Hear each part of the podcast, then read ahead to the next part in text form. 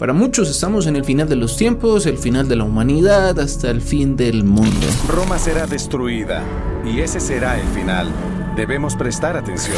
Como ya lo he explicado antes, no pienso que esto sea así, tal vez intentando verlo desde una manera menos fatalista.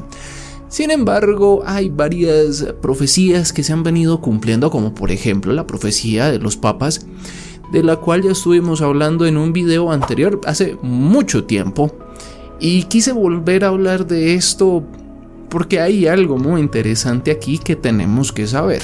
¿El fin de la iglesia como la conocemos o el apocalíptico fin de los tiempos? ¿Podrían las profecías hacerse realidad? Se trata de una profecía que se hizo por allá en el 1143 y habla de unas características que cumplían ciertos papas y en total serían 112 papas y pues el último papa vendría siendo ese 112 y ese 112 sería pues la señal inequívoca que el final había llegado y todo el mundo asegura que Francisco es el papa número 112. Malaquías predice la identidad de todos los futuros papas, no por sus nombres, sino por descripciones breves y al parecer codificadas. La descripción de Benedicto XVI en estas profecías pues podrían hacernos pensar que se trata del Papa 111, entonces su pontificado fue la antesala del final de todo. Pero no fue sino hasta 1595 que un sacerdote benedictino que tenía por nombre Arnold Wyon publicó el Lignum Vitae, en el cual aseguraba que había descubierto la profecía de los papas, que había sido escrita por un arzobispo de Armac que llevaba por nombre Malaquías. En el año de 1139, Malaquías fue llamado a Roma por el Papa Inocencio II para que recibiera dos palios de lana, los cuales tendrían que ser llevados a las sedes metropolitanas de Armac y Cashel.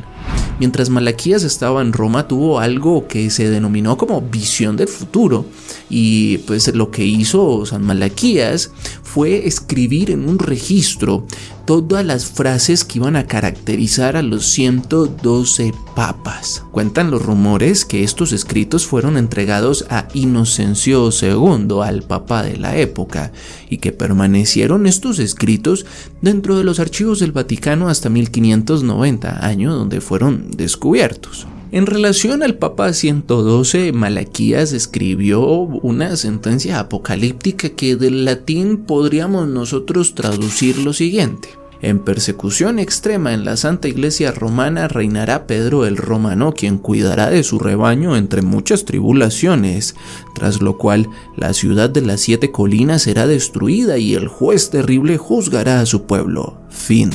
Es posible que Malaquías hable de Roma o de Jerusalén, pues ambas ciudades tienen siete colinas. A partir de 1595 se le dio una alta credibilidad al libro Lignum Vitae, recordemos que tenía dentro de él las profecías de Malaquías donde hablaba de los 112 papas y esto porque en este año pues se miró que efectivamente las características de los papas anteriores sí se habían cumplido. Y a partir del año 2013 ni se diga, pues este fue el año donde Benedicto XVI renunció. Entró Francisco y ahí es donde las personas empezaron a decir que tal vez esto podría ser muy cierto y que posiblemente nos estábamos adentrando al final de los tiempos. Transmitiendo en directo porque el Papa Benedicto XVI ha renunciado. La realidad del asunto es que no existe ninguna evidencia palpable que nos pueda asegurar que Malaquías escribió estas profecías. Algunos eruditos católicos consideraron que la publicación de Wyon era una completa falsificación y este pensamiento se mantiene en la actualidad. Los estudiosos en el tema aseguran que la mayoría de personas que tienen este tipo de visiones proféticas se encargan de decírselo a la mayor cantidad posible de personas que se pueda.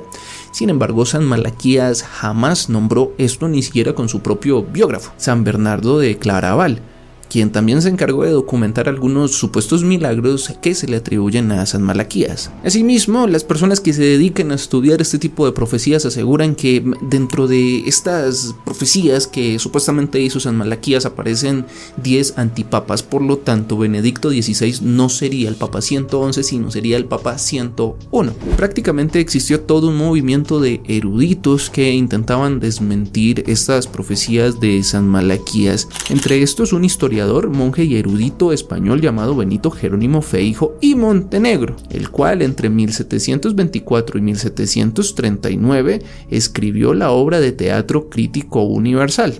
En un capítulo titulado Supuestas profecías, habla de lo extraño que le pareció cómo esta profecía de los papas fue realmente exacta con los papas anteriores a su publicación, pero llamativamente fue muy inexacta con los papas después de su publicación. Este monje se atrevió a decir que mm, realmente esta profecía no es de San Malaquías, sino que es del monje benedictino Arnold de Wyon. Así que todo era un engaño, pero ¿por qué quisieron hacer esto? Un sacerdote francés del siglo XVII dio la respuesta en su momento.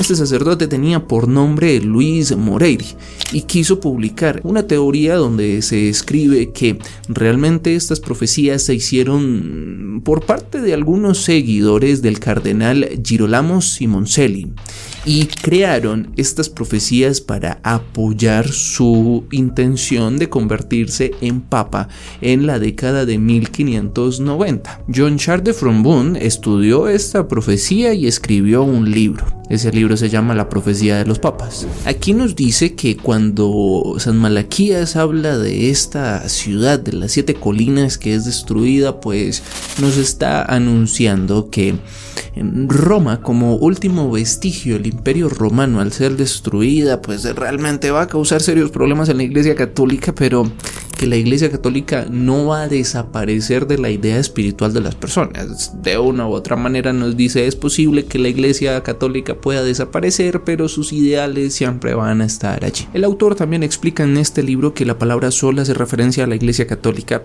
como raro no y que la palabra luna significa o hace referencia a los musulmanes. Y este autor nos explica en su libro algo bastante interesante que tiene que ver con los lemas que acompañan a cada papa, y es que también esto puede hacer referencia al futuro religioso. Por ejemplo, la media luna es la expansión musulmana desde la revolución islámica en Irán. El lema eclipse de sol es una referencia al poder temporal de la iglesia que pues como un eclipse va a terminar según este autor. Y la gloria del olivo es una referencia al pueblo judío.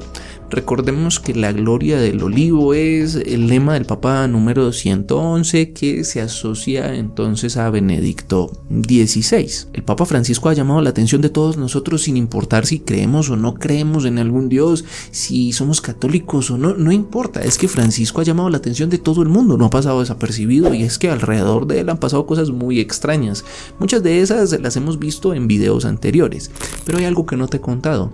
Resulta el primer día de votaciones del cónclave para elegir al sucesor de Benedicto XVI se fue la luz nocturna en la cúpula de San Pedro, de la Basílica de San Pedro. Pero eso no es todo, no señores, resulta que al día siguiente que Benedicto XVI renunció, cayó un rayo. Unas horas después del anuncio casi sin precedentes de Benedicto XVI, los cielos se abrieron y un violento rayo impactó la cúpula en la Basílica de San Pedro. Y no hay que negarlo, para muchas personas Francisco es ese último papa, el papa que verá el reinado del anticristo, el papa número 112 el último papa de la Iglesia Católica, el papa que eh, verá la destrucción de la ciudad de las siete colinas, el papa que antecede a ese gran juicio de, bueno, del juez temerario, del juez terrible. Pero la verdad, después de esta investigación, yo le resté toda importancia a esta profecía. No sé si tú creas en esta profecía, si es así, entonces escríbeme en los comentarios por qué crees que Francisco pueda ser el último papa. Bueno, a pesar de todo lo que hemos visto, ¿por qué crees en esa profecía del último papa? Y ya que viste el video hasta aquí y quieres reclamar tus medallas, pues entonces el emoji de hoy es ese que tiene gafas, gafas oscuras. Pero un momentico, ¿para dónde vas? Todavía no hemos terminado. Recuerda suscribirte y recuerda volverte miembro del canal para disfrutar de ventajas exclusivas. Por acá te voy a dejar un video de Michael Jackson donde muestra cómo se rebeló contra la élite y qué fue lo que pasó. Y por acá te voy a dejar un video que habla de la marca de la bestia y tiene mucho que ver con Francisco. Si ya te suscribiste, nos vemos en una próxima ocasión.